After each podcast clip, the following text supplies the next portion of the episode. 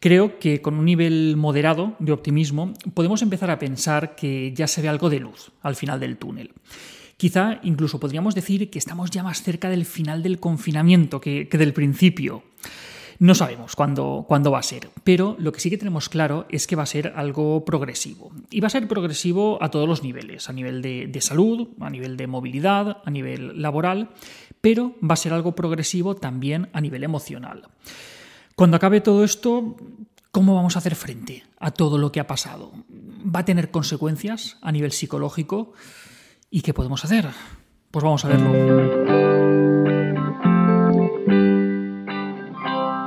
Antes de seguir, un aviso y un saludo para todos los que nos seguís desde, desde Latinoamérica, que sabemos que sois un montón. Todo esto va en serio, no, os lo toméis a broma. Todo este tema del virus en España llevamos ya un mes en estado de alarma. Llevamos un mes sin salir de casa y llevamos más de 15.000 muertos. Y según algunos cálculos, llevamos millones de personas contagiadas. Quedaos en casa, guardad la distancia con otras personas, lavaos mucho las manos y recordar que detener esta pandemia y evitar que haya muchos más muertos depende del esfuerzo colectivo, del esfuerzo de todos. Habrá tiempo más adelante para volver a disfrutar de todas las cosas que hacíamos antes, pero ahora lo que nos toca es cuidarnos y cuidar. Volviendo al tema del vídeo, el fin del confinamiento, pues Todavía no sabemos cómo será ni cuándo será. Sabemos que falta menos y lo único que sabemos es que va a ser algo muy progresivo. No, no vamos a volver a, la normalidad de la noche a la mañana como, como, consecuencia de un decreto, sino que esto va a ser algo que de manera progresiva pues, se van a ir relajando poco a poco las, las medidas que se nos han ido imponiendo de manera, de manera progresiva también.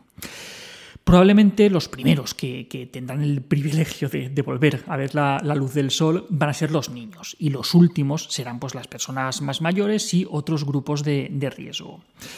Es más probable que, todavía tardemos un tiempo en, volver al cine, a, ver espectáculos y, cuando al final lo, podamos hacer, pues sea de una manera bastante diferente a, a como era antes, al menos durante, durante una buena temporada. Realmente hay muchas cosas que, todavía no sabemos, pero pese a ello sí que podemos anticipar un poco de cómo podemos hacer frente a nivel emocional a estos cambios que, están por venir. Por supuesto, cada persona lo vivirá de una manera distinta y muchos experimentarán cierta euforia cuando se relajen las medidas. Pero tenemos que ser cautos y tenemos que evitar que esta euforia al final pues, acabe dando al traste con tanto esfuerzo y tanto sacrificio que llevamos semanas haciendo. Decíamos que hay muchas cosas que no sabemos, pero algo que sí que sabemos seguro es que, como ha pasado siempre, pero ahora de manera especial, será importante que seamos capaces de convivir con la incertidumbre. Precisamente la incertidumbre es de lo que más nos está costando de, gestionar a muchos durante, durante estas semanas, el, no saber realmente qué es lo que está pasando, cómo acabará, cuándo acabará, si nos afectará, si no nos afectará.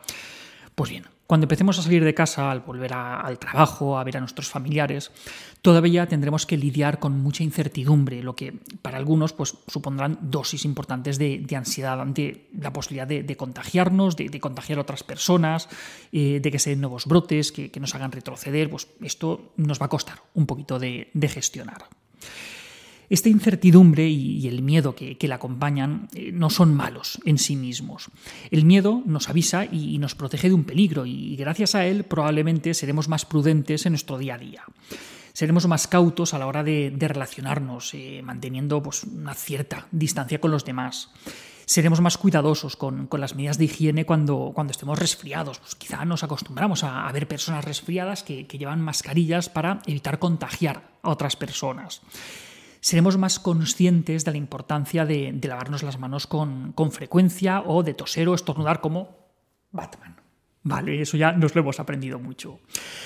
Pero hay que ir con cuidado, porque esa prudencia se nos puede acabar yendo de las manos y también nos puede llevar a otras conductas que, aunque ahora, ahora mismo, sean normales, ni lo eran antes ni lo serán después de todo esto. Estos días estamos todos tomando unas, unas medidas preventivas que, antes de, todo este lío, pues todos consideramos excesivas o, patológicas, pero que dadas las circunstancias, pues podemos considerar normales. Pero, ¿qué es lo normal? ¿Qué, es excesivo? Pues este debate es un viejo conocido para la psicología. Hace algunas semanas, si, si se nos presentaba en, la consulta un paciente con, mascarilla, con, heridas en las manos de, tanto lavárselas, que, va siempre con, una botellita de estas de, gel hidroalcohólico encima, que, lava toda la compra cuando llega al supermercado con, agua y con lejía porque tiene miedo de, contaminarse, eh, que no es capaz de estar por casa con la ropa de calle por si está contaminada. Pues a ver, y no dudaríamos ni un segundo en asignarle el diagnóstico de trastorno obsesivo compulsivo de, contaminación, para el que además quizá fuera necesario recurrir a medicación. Pero es que ahora mismo, con el panorama que tenemos, estas conductas han pasado a considerarse total y absolutamente normales. La diferencia, pues, la presencia de un peligro que es objetivo, una amenaza real a la que tenemos que hacer frente. Pero conforme vayamos saliendo de todo esto y la amenaza cada vez sea un poquito menor, pues nuestra conducta deberá adaptarse igualmente. Deberemos ir bajando poco a poco la guardia y deberemos volver a comportarnos de un modo adecuado a la nueva situación, a la nueva normalidad que tendremos. Deberemos ser capaces de distinguir adecuadamente lo que es posible de lo que es probable. Y muchos os preguntaréis, vale, pero ¿Cómo saber si nos estamos pasando o si nos estamos quedando cortos? Pues bien, pues más allá de, la presencia del, peligro real, hay otros criterios que nos tenemos que, fijar. Por ejemplo, en si esa conducta es mantenida de manera habitual por, otras personas de, de, nuestro entorno. Y, segundo criterio, si esa conducta nos genera más malestar del que nos evita. Entonces, si esa conducta ya no es habitual, si, si la gente que nos rodea ya no hace esas cosas y además nos genera malestar, quizá es que se está convirtiendo en un problema que deberíamos tratar. Otra consecuencia que, que, puede aparecer después del confinamiento es lo que se conoce como la fase de agotamiento del estrés. El afrontamiento del estrés tiene varias fases, varias, etapas. La primera fase es la, fase de alarma, en la que, aunque inicialmente pues, quizá nos podemos venir abajo ante, lo que se nos viene encima, pero rápidamente movilizamos recursos para enfrentarnos al problema que, que tengamos, al problema en cuestión. Ponemos los recursos al 100% y con esos recursos al 100% podemos permanecer mucho tiempo, incluso más del que podríamos en otras situaciones en las que el, el estresor o el peligro no estuviera delante. Esta fase es la que se conoce como fase de resistencia. No podemos venirnos abajo en este momento, así que aguantamos tanto física como emocionalmente todo lo que haga falta. Pero llega un momento en el que desaparece el estresor, desaparece el peligro. Entonces llegamos a lo que se conoce como la fase de agotamiento, en la que todo lo que hemos vivido empieza a pasarnos factura, tanto a nivel físico como a nivel emocional. Esto es algo que vemos con, cierta frecuencia en cuidadores de, enfermos crónicos o de enfermos terminales. Mientras dura la enfermedad de, su familiar, aguantan todo lo que haga falta, dan el 100% durante un montón de tiempo, con esfuerzo, sin pegar ni ojo por las noches y, oye, apenas acusan el agotamiento, lo llevan aparentemente bien. Pero cuando finalmente fallece el familiar y baja el, estrés, cuando baja la demanda, entonces es cuando todo eso les pasa factura de golpe. Todo lo que han estado haciendo les pasa factura de golpe. Es, algo que, es muy físico, es, algo que va más allá de la pena de, haber perdido al familiar.